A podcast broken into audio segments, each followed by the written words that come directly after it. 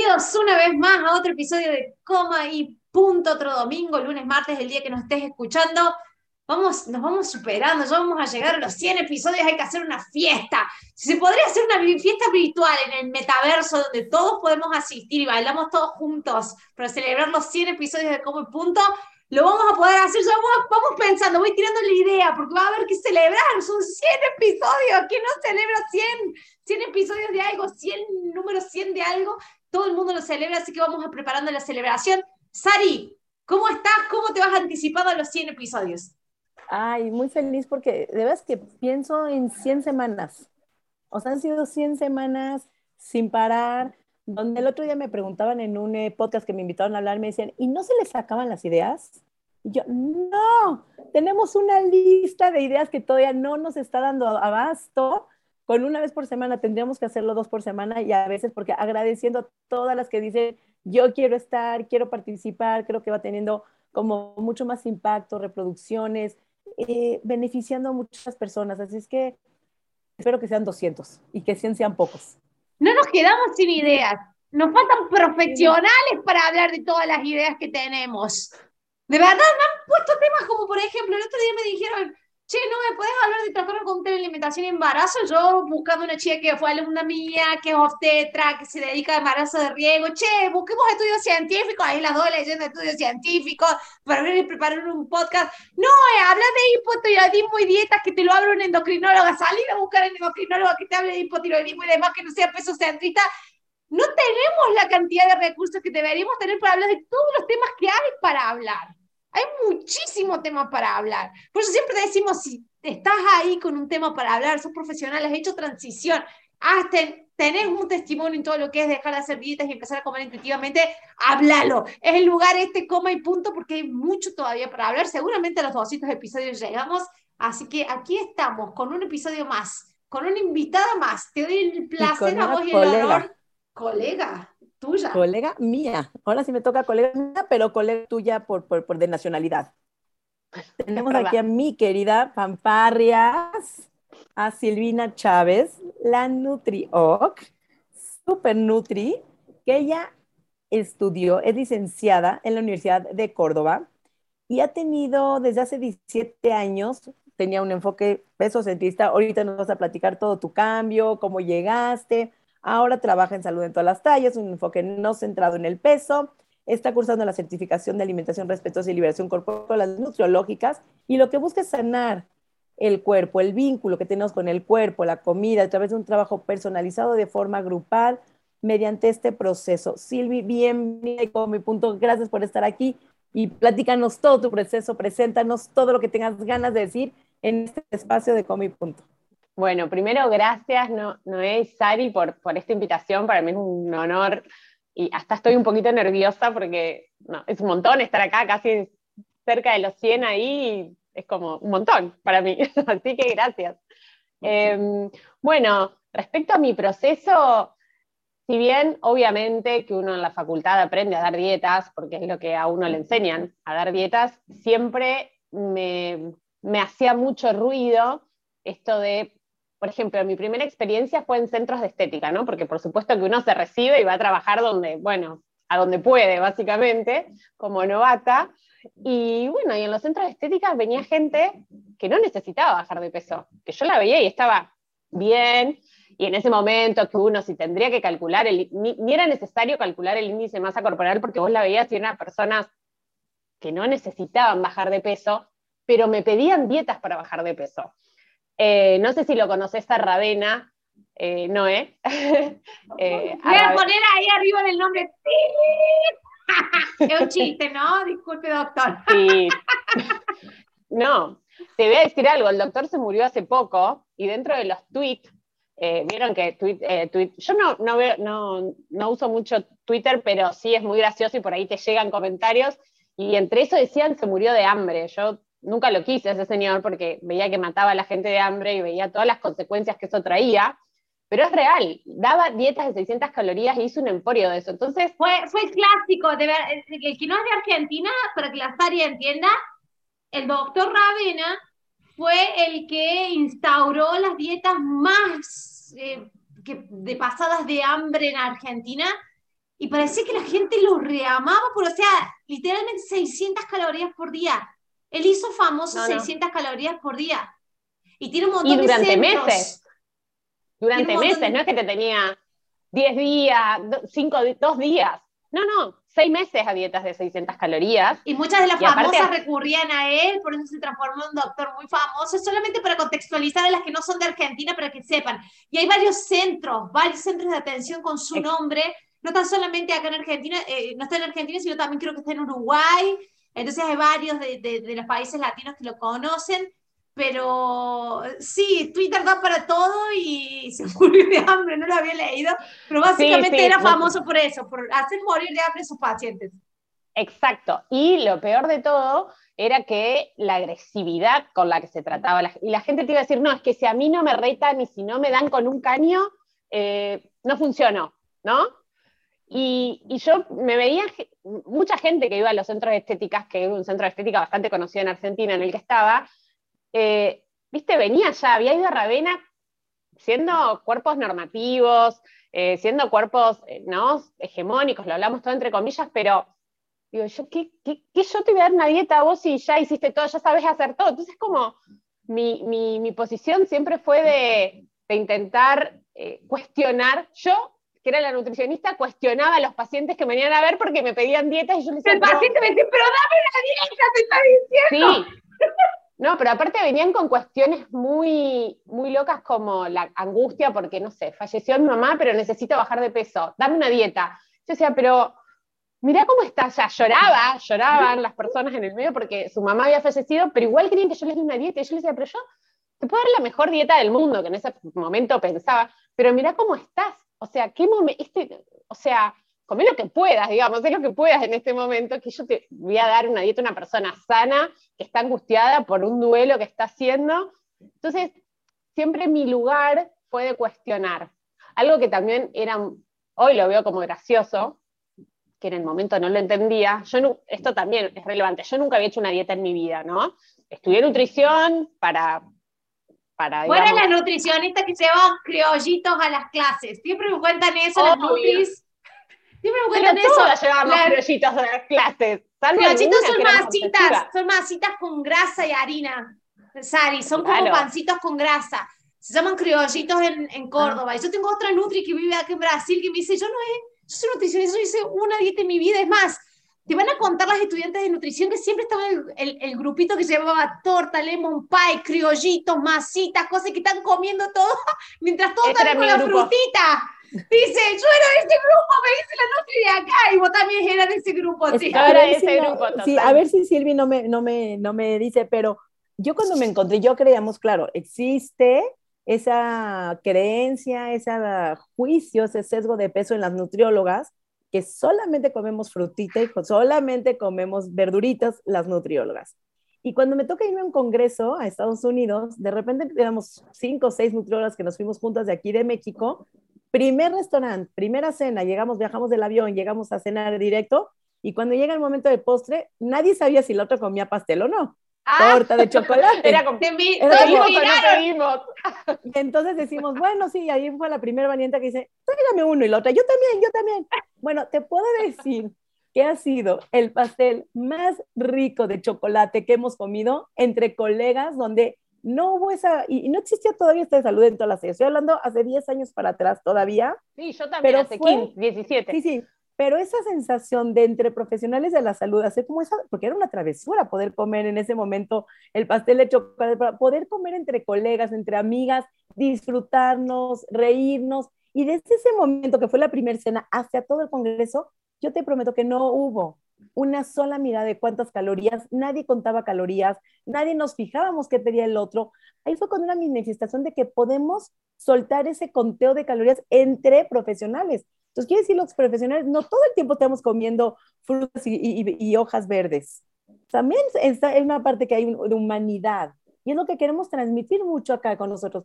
En los profesionales de la salud también les pueden dar dulces a sus chicos y también pueden comer pasteles de chocolates y cosas y, y conchas y criollos y lo que coman, porque también somos humanos y como humanos merecemos comer todo sin importar las credenciales. Porque cuando uno llega a la comida, las credenciales se van. No sé si compartes esa idea, mi querida Silvia, conmigo. Totalmente. Ante todo, ante seres humanos, ante todo y primero, ¿no? Y ahí es donde entra, ahí, yéndome de tema, ¿no? Y ahora voy a hilar con lo anterior, pero donde entra que somos humanos, donde la comida es para compartir, eh, ¿no? Como un mimo hacia el otro, si uno quiere regalarle algo, le regala un chocolate. O sea, tengo guardado de mi abuelo un, que ya falleció, pero un, los otros días buscando una etiqueta de chocolate, de un chocolate Milka, y lo guardé con mucho amor, porque la etiqueta del chocolate decía, eh, o te amo, o te quiero mucho, no sé, algo así, y me lo firmó, y lo tengo ahí guardado, y era un chocolate, o sea, no es que digo, ay, ¿cómo me va a regalar un chocolate siendo nutricionista? Sería una pavada atómica, o sea, ¿no? Como estar pensando en esas cosas cuando el chocolate y la comida es amor, desde que nacemos a esta parte, ¿no? Em, y yendo a eso, me gusta pensar, y siempre lo digo, esto de que, el, que lo estudié cuando estudié a Freud un poquito, eh, que la comida es el primer objeto eh, de deseo, ¿sí? Y siempre pienso, o sea, tu mamá te puede dar mucho amor cuando naces, pero si no hay comida, no hay calma, no hay amor que valga. O sea, te puedo abrazar, abrazar y darte besos, que si no te doy de comer, ese chico no se va a calmar, chico, chica, no se va a calmar nunca. Entonces, digo, ¿por qué queremos desvincular a la persona de, esto, de, este amor tan importante que es la comida. Y por ahí, para mí por eso es incomparable, eh, porque por ahí te lo comparan con otras adicciones o, u otras cuestiones y me decís, no, el alimento es lo primero para el ser humano, es nuestra primera huella, es lo primero que aparece, antes incluso que nuestra mamá, porque si no está la comida en el medio no hay amor. Es indispensable, o sea, no hay otra palabra más que indispensable, o sea, no podemos dedicárnoslas, me encanta. Exacto, ¿no? Eh, y volviendo... Eso, tu historia, estuviste en centros de estética y, creo que siempre había un ruido de por medio, hasta que llegó un punto donde dijiste, acá estoy escuchando una información que me está como es música a mis oídos. ¿Cómo fue todo ese proceso? Mira, yo em, la verdad es que trabajé hasta el año pasado dentro del sistema de salud, hace un año, entonces mi proceso fue muy muy querer, eh, siempre digo que fue como una gran equivocación en mi vida, pero también aprendí todo lo que aprendí gracias a eso, porque mi, aprendizaje fue muy intuitivo de la escucha, siempre buscando escuchar, y mi intención fue meterme adentro de la cabeza para ver qué le estaba pasando. ¿sí? Y así armé eh, mi circuito de la restricción, que así lo entiendo yo, pero del pensamiento. Es un circuito del pensamiento, la restricción. ¿Cómo va el pensamiento dentro de la cabeza? Porque pensando, ¿no? Al principio era como una parodia que les hacía a los pacientes de, eh, al final estás todo el día, si me lo como porque me lo comí, si no me lo como porque no me lo comí, si está ahí, ¿no? Y como siempre pendiente de la comida. Y entonces empecé a intentar, intentar entender cómo funcionaba la cabeza de la persona que dietaba. ¿Sí? Entonces yo decía, el factor común, yo trabajé em, en muchos años en cirugía bariátrica como nutricionista y mi gran lucha fue de hacerle, por ejemplo, no sé, una, gran, eh, eh, una gran lucha que tenía con todos los profesionales ahí adentro, era esto de, a mí no me importa si el paciente antes de una cirugía bariátrica baja de peso o no, porque tiene la cirugía para bajar de peso, a mí si sube, si... A mí me interesaba que el paciente sane su vínculo con la comida, si tenía atracones que deje de tener atracones, en el medio de tener atracones a lo mejor al principio subía de peso, yo no reparaba, es como que siempre fui intentando quitar el peso del centro de la atención, pero sinceramente nunca había escuchado que existía un sistema no pesocentrista, que, que existía salud en todas las tallas. Yo la verdad que la gordofobia la conozco hace tres años nada más, pero dentro mío, por ejemplo, el paciente subía y yo decía, venía angustiado que subía yo, bueno, pero, pero mirá, mirá qué bien que te fuiste un cumpleaños y no estuviste pendiente todo el tiempo de la comida. Era como que yo siempre buscaba ir un poco más allá. Ya te, como buscando descentralizar la angustia por el no descenso, y decía, bueno, no pasa nada, ¿no? Como que intentaba, y yo para adentro decía, ¿estaré haciendo bien?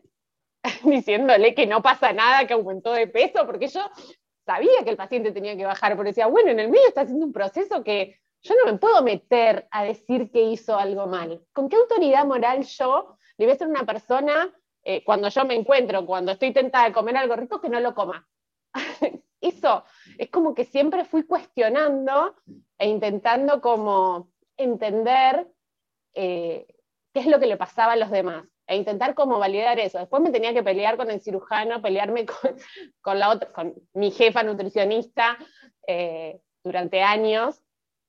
Entonces yo intentaba pelear desde adentro, hasta que conocí las redes, que fue hace en el 2019 cuando escuché Ley Detalles en la tele, porque aparte hace años que dejé de mirar tele, digo como, para mí Instagram era como, ah, eh, la veía mi cuñada, que es mucho más chica que yo, con el Instagram, y, no sé, tiene casi 10 años menos que yo, y pensaba que era cosa de, de, pendejos hablando cariñosamente. Eh, yo digo pendex, que es algo de decir alguien más chico que uno. Y siempre pensaba que era para chicos, para chicos adolescentes, para... Entonces, no, no entraba en las redes, no miraba mucho tele, no... Entonces yo estaba en el uno a uno todo el tiempo y escuchando y entendiendo eh, qué es lo que pasaba. Y estando en cirugía bariátrica, ¿qué me pasa? Escuché mucha, mucha gente eh, que hacía muchas dietas. Yo decía, esto es el factor común de toda esta gente que hace dietas. Después cada uno tiene su historia, cada uno tiene... El problema son las dietas. Es como que mi conclusión era esa. Mi conclusión era que el problema eran las dietas y que obligábamos a la gente a bajar de peso. Dejala que sea. Y yo me daba cuenta que después de un año las personas empezaban a estabilizar. Entonces, es eh, como que buscaba eso. Pero claro, salía, ponía una pata fuera del consultorio y era, no ves que no, no ves que subió, no ves que te mienten, no ves que... Bueno, pero yo te juro que lo escucho para mí me dice la verdad, o sea, no siento que me estén mintiendo, pero todo el tiempo, esa, esa fue mi, mi, recorrido, digamos, fue algo bastante individual, porque aparte yo hablaba con psicólogas que trabajaban conmigo, pero eh, también bastante peso centrista y bastante centrado en el peso. Entonces yo decía, al final son psicólogas, pero lo único que importa es que baje peso, pero no es que está mal. Y yo terminaba conociendo la historia de, tengo historia en mi cabeza de cientos y cientos de personas, porque para mí era conocer al otro para saber qué le pasaba y ver cómo lo podía ayudar en ese contexto que esa persona tenía. Eh, entonces como que mm, mm, buscaba eso, ¿cómo ayuda al otro? Bueno, eh, si es porque, nada, si tiene atracones, voy a intentar que deje de tener atracones, después veo si baja, si no baja, si sube. Y yo como tenía esa herramienta en la cirugía bariátrica, como decía, bueno, después, porque los pacientes donde yo estaba hacían un proceso de dos años, pre-cirugía, eh, por una cuestión de obra social, no porque era mejor hacer ese proceso, sino porque la obra social los obligaba a tener los dos años, y yo decía, bueno, aprovechemos este tiempo para sanar tu vínculo con la comida. Porque si vos podés sanar el vínculo con la comida ahora, va a ser mucho más fácil después de la cirugía. Y en mi experiencia, funciona bastante mejor. O sea, em, cuando las personas hacen, se operan y no sanan el vínculo con la comida previamente, eh, todo se vuelve muy desastroso después. O sea, es como muy difícil. Todo vos lo, has visto en primer, en primer plano, o sea, como primera persona lo has visto a eso al proceso de quien hizo la cirugía y no sanó su relación con la comida, ni tampoco la percepción de ellos mismos, el antes y el después de la cirugía, cómo puede llegar a ser desastroso, ¿cierto? Sí, totalmente. O sea, es, eh, es totalmente diferente y eso que, claro, yo ahí no tenía la perspectiva de la gordofobia internalizada. O sea, eso no lo trabajaba antes porque yo siempre me dediqué a escuchar gente, entonces eh, yo escuchaba que no podían caminar o les dolía la pierna, la angustia que tenían, pero yo no, no, tenía el concepto de la gordofobia internalizada, yo escuchaba y yo sentía que padecían. Hoy en día entiendo desde, desde eh, me acuerdo de las historias, pero entiendo que, claro, que el problema son las dietas y la gordofobia, no solamente las dietas. Eso lo, lo incorporé en los últimos años, una vez que salí del sistema, que salí del sistema porque empecé a ver otras cosas que se me terminó de cerrar el circuito. Yo venía con mi circuito de la restricción, eh, que tengo muchas imágenes de cuando se lo dibujaba a los pacientes, que si quieren ahora lo charlamos, y tenía pacientes que me decían, pará, ¿dónde estudiaste esto? No, la verdad que lo vengo escuchando hace, imagínate que hace 17 años que hago esto, y lo vengo escuchando, esto es lo que yo escucho que les pasa, que, que, el, el pensamiento va por este lado y genera el atracón, genera el picoteo, genera la culpa, genera la ansiedad. ¿Dónde lo estudiaste? ¿En qué facultad? No, ninguna, o sea, de ustedes. Ustedes siempre agradezco a mis pacientes porque ellos me enseñaron a mí a entender lo que les pasaba. Eh, y, bueno, un poco sé, así fue Claro, entonces cuando se, cruzó, se cruzó por el frente la información de salud en todas las tasas, el comer intuitivo, el movimiento de dejar de hacer dieta, tenía todo sentido para vos. Claro, yo decía, ¿cómo puede ser que exista esto? Esto que yo pensaba que era yo solo una loca escuchando a la gente, porque por lo menos todo mi alrededor, todo el sistema de salud en el que yo estaba inmerso era como, Silvina, eh, ¿cómo me catalogaron antes de irme? Mirá que hace 10 años estaba ahí, eh, la, mm, ay no, tipo onda gurú, vos no sos nutricionista, sos eh, curandera. Y me lo decían como algo malo, ¿no? Como que yo no tenía profesionalidad con lo que hacía. Eh, cuando me fui es como que ya... Pero estaba comprometida en el censo de peso del paciente, Sil. No, estaba, no, no, no, te importa. claro, entonces, eh, como por un lado me redolió que me digan curandera y yo después como sola, viste, como después de la angustia, porque te lo dice supuestamente una persona, nada, que sabe un montón. Igual yo, nada, con los cirujanos siempre cirujanos y qué sé yo, y compañeras y todo, bueno, esa, chica no es nutricionista, es curandera, efectivamente llegó para, si yo estoy ayudando a sanar y a curar el alma a la gente y a vivir más en paz, decime curandera, decime como quieras. O sea, es como que no necesito un título científico para, para ayudar a la gente a esto. Mm, lo tengo porque sí, soy nutricionista y lo estudié, pero la verdad es que no, no lo aplico desde ese lugar, lo aplico desde experiencia. Y ahora empecé a estudiar, empecé a hacer la certificación también con el fin de, de conocer gente y tener red yo a todas ustedes las conozco, me empiezo a meter en redes y digo, ay, mirá, ay, existen estas personas, o sea, no estoy sola en esto, que es re importante, porque si no somos una loca hablando en contra de todo el mundo, sobre todo que en Argentina que, el pesocentrista está, el pesocentrismo está como muy instalado. Sí. No, en todo el mundo, finalmente en todo el mundo, toda Latinoamérica, todos, o sea, la cultura de nos viene, es un tsunami, ya lo hemos dicho aquí, es un tsunami que no puede remar sola. Y entre más estemos remando, con mucho mayor facilidad y agilidad salimos a la orilla. Ahí vamos, ahí vamos remando todas juntas. Qué bueno que vas haciendo red, qué bueno que te estás sumando. Me imagino que haber sido difícil después de trabajar en un peso centrismo, hasta con bariátricos que de verdaderamente creían que la obesidad era un problema, que tenías que mutilar un órgano para estar bien. Y pienso, ay, cuando hablo de bariatría, nada más pienso en tantos pacientes que además se avientan a mutilar un órgano a cortarse, a hacer la bariatría, pensando en que nunca jamás van a tener que volver a hacer una dieta más y todo lo contrario. Se vuelve una dieta permanente porque si no es un miedo de recuperar, lo regañan los doctores que no bajaron lo suficiente, porque si les promete que me tienen que bajar 30 kilos y bajaron 27, entonces no fue suficiente. Exacto. Por, hijo. Es más, eh, yo que trabajaba ahí, muchos que yo venía diciendo, no importa que bajen, no importa hasta dónde lleguen, como trabajar todo esto, eh, claro, como a mí era la persona que más veían en general en el uno a uno, si no había grupos, pero muchos pensaban que esa manera eh, era la manera del, centro. Y cuando me fui, porque tengo mucho muy buen vínculo con mis pacientes en general, como que, ah, esto no es como vos nos lo estás planteando acá, es totalmente, ahora lo podría decir, ¿no? Gordofóbico y lo que vos hacías era tuyo, no era porque como el cirujano te dice que no te va a dar más dietas y yo realmente no les daba dietas y no los pesaba muchas veces, a veces los tenía que pesar, ¿no? ¿Sabes lo que hacía? Mentía en el peso durante años, como, porque claro, el cirujano decía, si no bajaste, no te opero. Entonces yo, bueno, hacía que se mantenían y dibujaba, decía que no los pesen en otro lado, vos evitá pesarte en el consultorio del cirujano, porque después era claro, mi número versus... Eh, nada, inventaba un montón de cosas ahí para que los pacientes puedan operarse a pesar de no bajar de peso.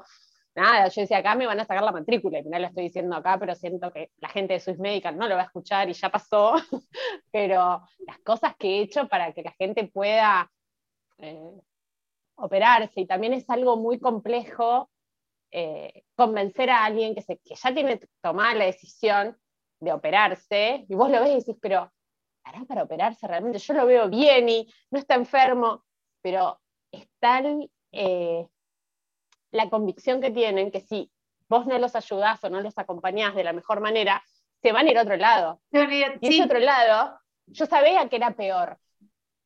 Sabía que era la otra nutricionista, era eh, nada, hacer dietas restrictivas hasta la cirugía y después dársela contra la pared. Sabía que si se iban a otro centro iba a ser igual. Entonces era como esta cosa de decir, bueno, te acompaño intento traerte para este lado.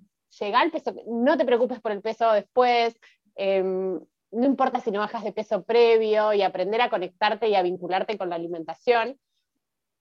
Así como esto de que es terrible la cirugía bariátrica en sí, yo he visto muchos casos que viven bien, viven bien con su alimentación después de la cirugía.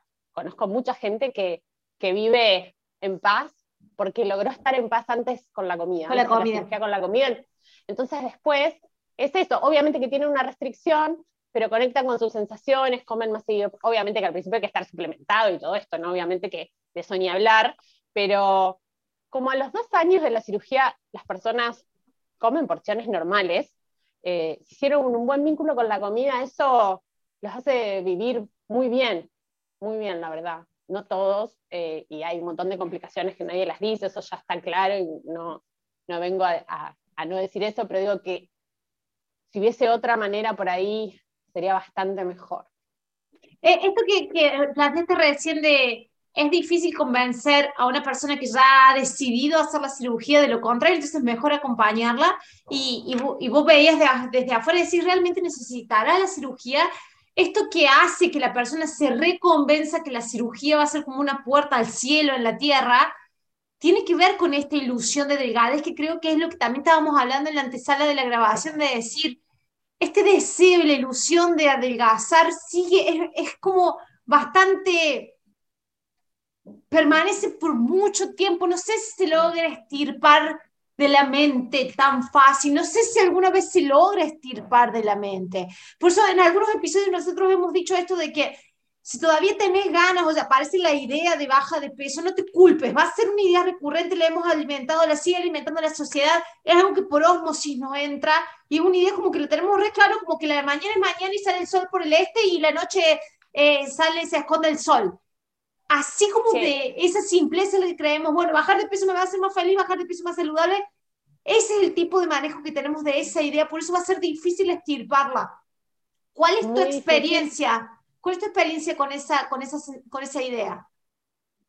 Esa, es muy difícil de extirparla. Por ejemplo, mira lo que me pasó hoy, ¿no? Eh, de dos personas que son madre e hija, que las vi hace una semana, em, porque ella una es adolescente, va, 20, años, y una señora más grande, ¿no? La persona más grande tiene cuerpo grande y la chica, así, yo la vi online, así que, pero no me pareció para nada, pero bueno, ella desea bajar de peso. Bueno, una consulta que te juro que me emocioné, yo me, es como que me transmite mucho la otra persona de lo que está sintiendo y eh, sentí que llegué un montón porque no sabes cómo se emocionaron y aparte ella venía de, de unas nada, de unas consultas con una médica que la trataron tan mal que por el cuerpo que tenían, la grasa que tenían en el cuerpo, anda a sanar, era una dermatóloga que la mandó a bajar de peso, bueno, nada que ver, tan angustiada, lloró tanto después de esa consulta y cuando terminaron las escuché re bien. Bueno, hoy mensaje, ¿no? Obviamente que está, podemos hacer de todo, mejorar la salud de las dos, ella diabetes, eh, la, la, mamá, ¿no? Y, y hoy me mandaron un mensaje que en realidad está buenísimo, todo, nos encantó, te agradecemos, empezamos a aplicar cosas que hablamos en la consulta y todo hermoso, pero las dos necesitamos bajar para estar mejor de salud. Pero es que, el pero ya me encanta todo lo que estás hablando, sí. Todo. Pero, pero, pero invalidó una hora de sesión.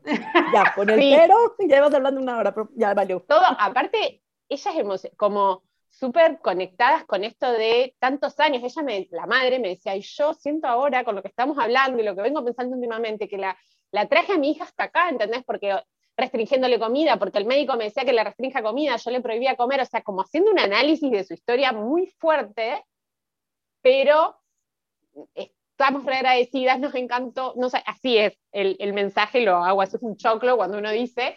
Eh, y, Sí, sí, sí, un papiro que se hacía así, diciendo todo lo agradecida que estaba y al final me dice, pero necesitamos bajar de peso las dos, yo necesito, y yo lo entiendo. No es que no, o sea, se entiende y siento que cada uno tiene su momento.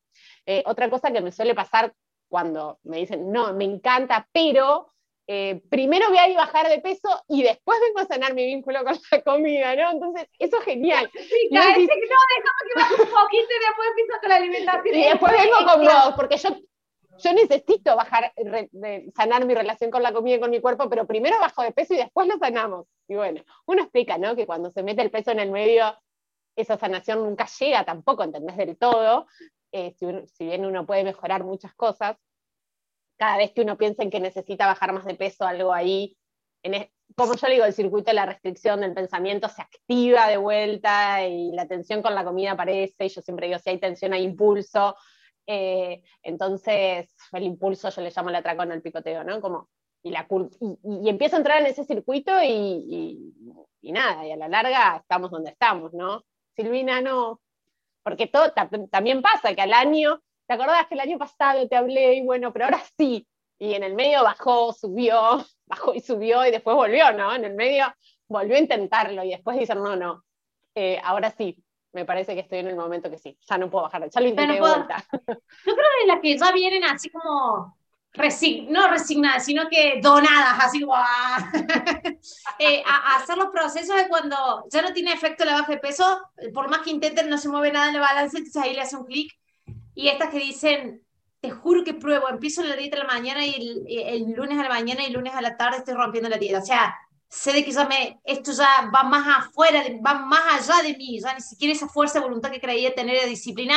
Cuando ya se agotaron esos dos recursos, esto de que puedo modificar mi peso en la balanza, que ya el peso no se modifica, y ya no puedo hacer una dieta más, ahí es cuando dicen, bueno, ahora es tiempo de la alimentación intuitiva, pero si no seguimos probando, intentando, intentando, intentando. Y es lo que a mí, yo tengo un público muy joven en TikTok. Y en las últimas clases que doy, yo creo que manejo muy bien la, información de tracones, en sí sacaron las personas de, las reacciones compulsivas. Y en las últimas clases que he dado gratuitas de atracones, han entrado chicas de 16, 17, 18 años. Claro, y estaban todas las otras que eran como 60 personas con 30, 40, 50 años ya de un montón de, de atracones y todas diciéndole a las más chicas, no sigan haciendo dieta, no sigan intentando, porque eso sabe, tenemos, todas nosotras estamos ahí de testigos y de ejemplos de lo que es lo que va a pasar. Y las mágicas me, es verdad, de alguna forma te dice, tiene todo sentido lo que me estás diciendo, pero lo mismo quiero intentar. O sea, no importa, está, estadísticamente está la ciencia, están todas diciéndote ahí, toda la plateada, 60 personas diciéndote, no sigas por ese camino, tu, tu, metabolismo va a sufrir, tu emocionalidad va a sufrir, tu imagen corporal va a sufrir, va a llegar a un punto de que va a estar todo tan saturado que ya no hay vuelta atrás pero lo mismo quiero intentar, desde 16, 17 años. ¿Te das cuenta? Porque, porque no tengo te diste 16 cuenta, años. perdón, Silvi, no te diste cuenta lo fuerte lo que acabas de decir. O sea, lo duro que es que a pesar de que te están diciendo, pero quiero intentarlo. Tengo ese deseo. Y claro, como hablábamos con Silvia antes de entrar, mientras sigue existiendo el sistema gordofóbico, y vamos a aclarar, quiero hacer un paréntesis, no estamos para nada en contra de las personas que quieran y deseen bajar de peso es completamente respetuoso ese deseo y que sigas intentando. Y si eres una chica y lo quieres intentar, adelante. Ojalá que tu camino sea más corto que las que, tienen 50 y 60 años. No sea tan largo. de la población y no el 98% de la población. Totalmente. Ojalá que seas menos la cantidad y mucho más corto. Te lo deseo de corazón porque el final está claro. El camino está sumamente marcado. Pero qué duro el decir, lo quiero intentar y se entiende. Y voy a hacer ese paréntesis, el que si quieres seguir intentando, adelante, no estamos en contra, entendemos de dónde nace, entendemos que ahí está el deseo, entendemos que lo quieres intentar. Es como, te vas a de la torre si te avientas de ese trampolín, pues sin embargo quiero sentir la adrenalina de aventarme del trampolín, aunque me den la torre en la alberca. O sea, es esa como esa sensación de, de por lo menos lo intenté, cada uno tiene deseo. Y también quiero hacer esta acotación que es muy importante nosotras que estamos en ese movimiento antidieta, el decir no hagas dieta también es opresivo. No va a haber liberación corporal hasta que todos los cuerpos no seamos libres. No importa si hagas dieta o no hagas dieta o tengas el deseo. Yo lo creo que lo que intentamos de alguna manera promover es esa liberación. No importa si estás haciendo dieta o no haciendo dieta, tu camino lo vas a encontrar tú. Nosotros te podemos encaminar por un camino que hay evidencia científica, que conocemos el resultado, que sabemos cuál es el camino trazado, pero sin embargo, si en este momento no hacer dieta te genera mucho estrés, también lo comprendemos. y no tiene que ser en este momento. Cada uno le llega el momento, a cada uno le llega el proceso. Y si estas dos, mamá e hija, no están listas, Silvi, también es válido. Y también se abraza. Y por supuesto, por supuesto que se abraza, se responde, o sea, con, mucho amor y, siempre y siempre lo que yo intento hacer en estos momentos es dejar la puerta abierta, ¿no? Muy, como que no me voy a ofender, es como totalmente, o sea, yo las entiendo, pero yo la dieta no se las voy a dar. Ah, bueno, eso yo no creo en eso. Entonces, eh, yo entiendo y, espero que, consigan a alguien, o dándole algún consejo a veces, ¿no? Pero bueno, escuchen, si ustedes ven que las están hostigando, después de lo que hablamos la semana pasada, salgan corriendo y busquen otra opción. Eh, y cuando necesiten, acá estoy. Pero ¿Y me recordaste? Tengo para darles. Me recordaste mis tiempos de, de pesocentrismo, de dieta, y yo tenía claro, clarísimo, sumamente claro desde que salí de la facultad que no iba a dar ninguna medicina para perder peso, ningún fármaco para perder peso. Eso lo tenía yo súper claro y que no iba a hacer dietas ketos. O sea, eran mis dos éticas inquebrantables en mi práctica profesional. Y cuando uno, un paciente que venía y venía, iba y venía, un día me marca desesperado y me dice, Sara, ya no puedo más, necesito pastillas para adelgazar. Ahí sí no. Esa sí yo no. Conozco quién lo hace y te puedo referir con quién pero aunque conozca los fármacos, no soy yo la que te lo va a retestar porque prefiero dormir tranquila a tener una consulta. Y yo sé el daño que esos fármacos al día de hoy siguen generando. Claro, bajo de peso, claro, volvió a subir, claro, regresó, claro, me dijo, tenía razón, me fue fatal, pero mi paz mental como profesional de la salud vale mucho más que dos kilos mediante un fármaco. En ese momento. Exacto. Tu paz mental, nuestra paz mental por un lado, y sabiendo que no vamos a favorecer algo que no, que, a, la larga no está bueno y sabes que no le estás haciendo bien. O sea, por más que sean lo que ellos desean con toda el alma en este momento, que es bajar de peso, decís, yo te entiendo, pero no, yo no tengo esa respuesta. Ni siquiera sé que te voy a dar una dieta y vas a poder bajar de peso, porque ni siquiera tengo la, ¿no? Siempre digo, no tengo la bola de cristal para saber. Ojalá fuera tan fácil como decíamos. Ojalá fuera tan fácil como que te diera yo la dieta, porque soy buenísima haciendo dietas y sea ejercicio que todo mundo hacemos ejercicio. Y ojalá hubieras tenido el resultado, pero ni siquiera. Ni siquiera, ni siquiera lo sabemos. La diversidad corporal existe y, es así. Y, cada metabolismo está en momentos distintos. Eh, me pasaba mucho cuando estaba en centros estéticas que, que venían tipo mujeres de 50 años, venían desesperadas porque tenían entraron en la menopausia. Y yo decía, bueno, estás en un momento fisiológico que es, no, que es muy, pero necesito bajar. Bueno, entonces yo en ese momento, que todavía estaba en el, en, muy en el sistema, imagínate hablando hace como 15 años atrás, eh, me decía, bueno, pero en este momento, pensá que, que, porque por ejemplo habían aumentado un par de kilos y se mantenían, y decía, mantenerse es bajar en este momento. Vos no te preocupes, porque estás en un momento que fisiológico. Comentar es súper fácil, así que ya aumentaste uno. Ahora no te preocupes, le digo. Y bueno, y viste, se iban pensando, diciendo que me... Y más o menos, viste, la intentaba convencer por ese lado. Decía, no te, no te mates, porque estás en un momento fisiológico en el que bajar de peso no es lo más normal. Lo más normal es subir, le decía yo. Entonces, te estás manteniendo, bueno, era como para que no se esfuercen más de lo que querían esforzar. Decía, bueno, relájate, estás ahí, estable, quédate ahí, le decía yo en ese momento, ¿no? Era mi, hoy en día por supuesto que ni llegaría a eso, pero eh, bueno, era como lo que yo siempre buscaba, esta manera de que sea lo más ameno posible y cómo intentar bajar esa expectativa. Eso hablaba mucho, yo decía, porque tu expectativa sí, muy también. de pasar el tiempo, cuando nadie hablaba de esto, venía, por eso me pusieron el apodo que te habían puesto, porque Vos estabas hablando de este lado, de, desde esta perspectiva, todavía no le habías dado nombre, no sabías que existía una teoría, nadie sabía hace 10 años atrás. Y, claro, vos lo estabas tratando y todo el mundo allá afuera entendía otra cosa de la nutrición y vos venías con eso y por eso te, digamos, te bautizaron con ese, con ese nombre. Pero claro que te dijeron, no, fíjate, cálmate. Yo cuando iba a la nutricionista, sí, yo, yo no eres el nutricionista, no me decía exactamente a qué hora y gramo y todo, qué comer para yo bajar de peso. Yo consideraba que era mal profesional. Bueno, eh, por ejemplo, eso me pasaba que siempre lo cuento y para mí es como gracioso cuando venían los pacientes y me decían, bueno, viste, yo armaba una guía, porque nunca la llamaba, ponía ni siquiera lunes, martes, ponía día uno, dos, tres, bueno, vos fijate y andás fijándote en base a lo que tenés, a lo que te dan ganas, como que siempre eso, nunca armé algo de lunes, martes, miércoles, jueves, porque me parecía un de terror. Entonces, pero bueno, qué sé yo, a veces, viste, pero postre, fruta, o no sé, algo. Y mi permitido, venía la pregunta al final, porque claro, yo no podía, no hacía listas de permitidos, menos de prohibir. Y mi permitido, ¿cuándo me toca? Y yo que nunca había hecho una dieta. ¿Y qué permitido? ¿De qué me estás hablando? Mi permitido, lo que me den ganas de comer. me decía, sábado, domingo. Y yo, ¿y si querés un martes? O sea, mi respuesta, ¿entendés? ¿y si querés un martes? ¿Cómo yo te voy a decir a vos cuándo tenés ganas de comer algo que te antojas, ¿entendés? Que por supuesto que uno en la guía del plan no le ponía, no sé, papas fritas, porque era nutricionista, ¿cómo yo le iba a dar papas fritas a alguien? Entonces, y si me dan ganas de algo, ¿y qué sé yo? ¿Pero qué puedo? ¿Y qué sé yo? O sea, mi pelea, eh, yo me peleaba las consultas eternamente y, eso como que todo el tiempo me hacía ruido. Yo decía, bueno, en mi familia hay mucha medicina, mi papá es médico, yo decía, no, papá, esto no funciona. Esto no funciona, le decía yo, las dietas no funcionan. Me decía, no, bueno, así no, pero pero siempre esto, bajar de peso, es importante. De hecho, hace como seis años atrás, más o menos, fue en el 2014, que bueno, yo siempre como que fui más intuitiva y no era como tan de los estudios, estudiar científicamente. Entonces, aparte a mí, mm, bueno, historia personal, pero es como que siempre me da como que, no, sentarme a estudiar es un montón.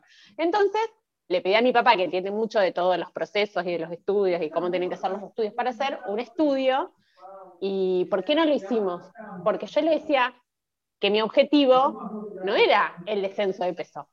Yo quería hacer un estudio de qué pasaba con los pacientes y como los daños de las dietas. Bueno, pero no sé, no me acuerdo del todo, pero él quería poner objetivo el descenso de peso. Me dice, la gente quiere bajar de peso.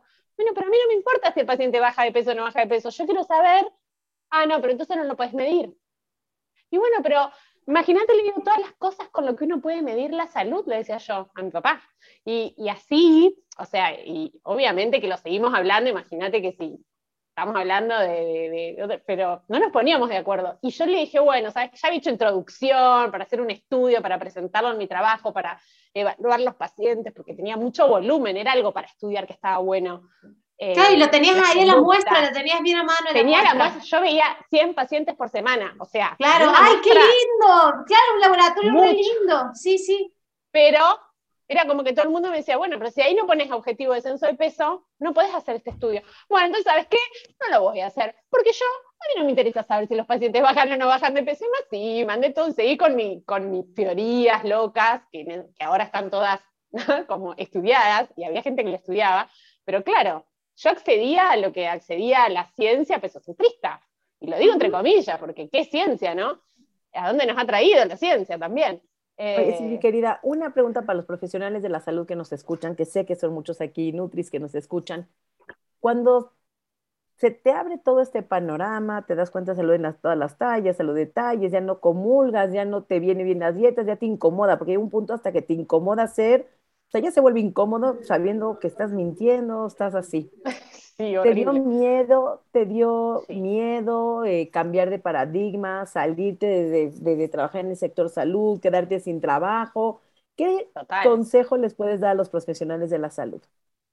Que están en, en ese pensamiento, me da miedo, no me quiero quedar sin trabajo, porque tenemos un episodio, chicos, de me, me da miedo quedarme sin pacientes, donde explotó donde fue una cantidad de mensajes de yo estoy igual, me da miedo. Y bueno, queremos leerlo aparte de Noé y Sara, alguien que está aquí con nosotros, que confía, que quiere hacer también un programa de lunes de no dieta. Así que si alguien quiere, te la da tentación todos los lunes eh, empezar una dieta, eh, Silvi puede acompañarles y decir, please, no lo hagas. Pero en profesionales de la salud, ¿qué consejos, qué palabras, qué frase les podrías dar a estos que nos están escuchando ahorita? Primero que no están solos y solas, que hay un mundo, o sea, que, al principio uno no lo ve, pero cuando empieza a meterse hay un montón de profesionales que están en esto. Hay, bueno, existe Hayes o Salud en todas las tallas que, ¿no? que avala y que tiene un montón de estudios que esto es real, esto existe y, realmente es lo que ayuda a las personas, así que eh, intentar conectarte con gente que vos veas que, que, está alineado con esto que vos pensás, buscar red a mí me ayudó muchísimo. Por ejemplo, yo qué hice cuando me fui, dije, salí, porque abril del 2020 me fui, eh, del sistema de salud como que terminé de irme, porque obviamente me iba a quedarme sin trabajo y, obviamente que tuve un apoyo de, Emilio, que es con mi, compañero, con quien vivo y convivo, que me dijo, sí, listo, ya. Imagínate que ya lloraba todos los días, o sea, era una angustia tremenda estar en contra de, uno mismo, haciendo cosas, como hacían esto, hacer lo que, cómo hacía para hacer lo que yo sentía pero no quedar mal con el otro y que los demás no se enteren de lo que estaba haciendo, que no era como una angustia ya muy importante. Y, y, también para mí algo que me ayudó un montón fue animarme a las redes, que era algo que yo decía, ay no, yo en redes, nada que ver. Y realmente que es la manera de conectarte con la gente hoy, es la manera de alzar la voz y decir, acá estamos, estamos para ayudarte, no tengas miedo, ¿no? Lo, como, como profesional poder decírselo a la gente, cómo llegar a la gente, yo creo que hay que animarse a las redes y ahí es donde uno empieza a tejer redes con otros profesionales maravillosos como ustedes y saber que, que, nos podemos ayudar y que si tenés alguna duda lo puedes consultar. Eh, yo lo que hice fue, como primera medida, meterme, justo salió la certificación de nutriológicas, dije, dejo y empiezo la certificación y me empiezo a conectar con gente que haga lo mismo que yo y que piense como yo y sentirte eso, acompañada. Yo creo que eso es el mejor consejo que puedo dar. Eh, y después que puede costar al principio, puedes tener los altos y bajos, pero que hay un montón de gente, como decía Noé antes, que está harta, hay mucha gente que ya no da más de hacer dietas, hay gente que está muy angustiada porque siente que no encaja en el sistema y que necesita otra cosa. A esas llamamos, las llamamos a esas. Esas, son las que tienen. Hay muchas, esas son las que tienen que venir hay mucha gente, hay mucha gente que nos está necesitando. Esto es una realidad. Somos muchas personas. Entonces, cuanto más alcemos la voz y cuanto más nos animemos a mostrar esto, que no es fácil porque es como vas en contra de casi todo el mundo, pero cuando te conectas, eh, te das cuenta que hay red, hay colchoncito y, y, hay que lanzarse. Hay que lanzarse. Es todo, toda una nueva etapa y una etapa que, que vibra más con vos, Sil. Hermoso, me encanta. Tenés un montón de historias para contar. Habría para contar todo de los pacientes de bariatría. No sabías que tenías esa experiencia, porque de verdad hay mucho ahí para contar de pacientes de bariatría. Mucho, mucho. Eh, yo aprendí de ellos, todo lo que yo sé es gracias a ellos porque eh, de escuchar y de escuchar yo decía, por acá no, por ejemplo, un concepto que para mí era como, para mí revolucionario, o sea, yo tengo que trabajar para que conecten con su sistema de hambre, satisfacción y saciedad. Y después en alimentación intuitiva es como un paso, que yo digo, lo hago hace nada, intuitivamente, o sea, entonces como, también porque en algún lugar aprendí el ejercicio de sensorialidad que hago, entonces decía, no, claro, mira cuando lo hacemos, hacía talleres de eso en el medio del centro bariátrico, ¿sabes que les hacía traer comida a los pacientes?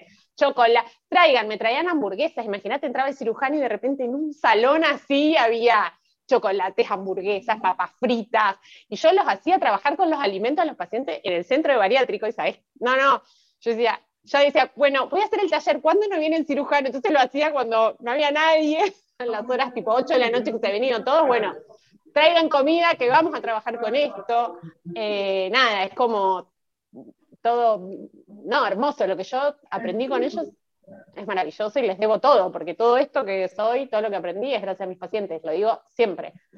No fui la más estudiosa, después de haberme recibido hice muchos cursos como muy tradicionales y nada me gustaba, así que fue como, hice un curso de coaching ontológico, eh, estudié un poquito de psicología que me rompió el bocho, estudiar a Freud fue de lo mejor que me pasó en la vida. Eh, bueno, nada, y me fui armando de distintas herramientas que fui, no es que sola, sola lo hice, pero como que el paciente a mí me llevaba a ver determinadas cuestiones. Decía, no, esto por acá no es. Estudiaba Freud y decía, ajá, esto es por acá. ¿No? Como, wow. Eh, a mí me gusta mucho hablar de alimentación inconsciente, no consciente. O sea, es más el inconsciente lo que tenemos que trabajar que lo consciente. Bueno, creo que hay muchas cosas para hablar. Hermosa, hermoso, sí. Muchísimas gracias por compartir toda tu historia. De verdad que quiero que este episodio sea bien difundido para que muchas nutricionistas cuenten. Me encantan las transiciones de las Nutris. Son historias, pero para Hollywood las transiciones de las Nutris. Pero muchas de las que han hecho la transición es como que ya les venía picando una hormiguita. De que esto del todo no me cierra, esto del todo no me cierra. Qué bueno sería el momento que la la bajada catedrática de la universidad, de las universidades se rompa y se entienda otra cosa. Qué bueno sería eso, si no, no tendrías que hacer una transición. Ya desde el vamos de la universidad y la formación, ya tendrías el abordaje. Y vos podés elegir pesocentrismo o no pesocentrismo, te vas por las ramas que vos querés, por ejemplo.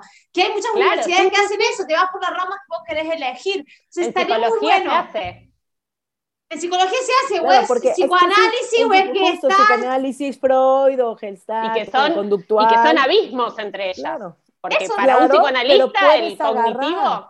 Claro, y puedes agarrar de todo, genial. Pero sabes que no, todavía de la transición, he notado que las nutriólogas que hemos sido menos casadas con el peso, con la delgadez, que siempre fuimos en consulta mucho más gentiles, mucho menos restrictivos, fuimos las que logramos hacer la transición mucho más ligera, mucho más sutil esa transición, logramos hacer la transición que de hecho somos de las primeras que estamos eh, cambiando este mensaje, donde sí hubo, pues a lo mejor pena, ¿no? Con mis pacientes que yo les di dieta por tantos años y de repente ven este mensaje, o mis amigas, pero finalmente la gente se empieza a acostumbrar.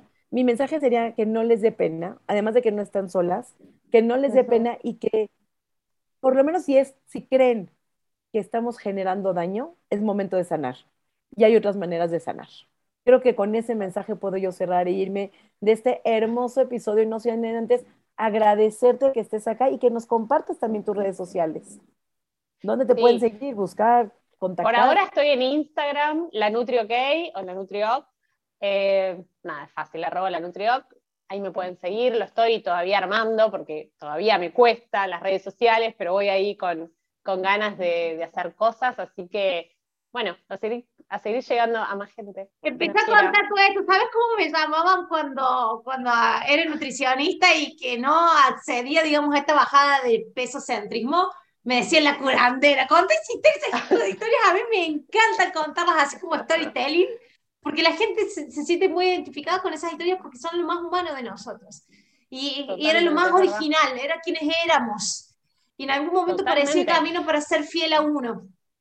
De hecho, yo tenía un paciente que, que me decía mi gurú, no me decía nutricionismo, me decía, vos sos una gurú, para sos mi gurú.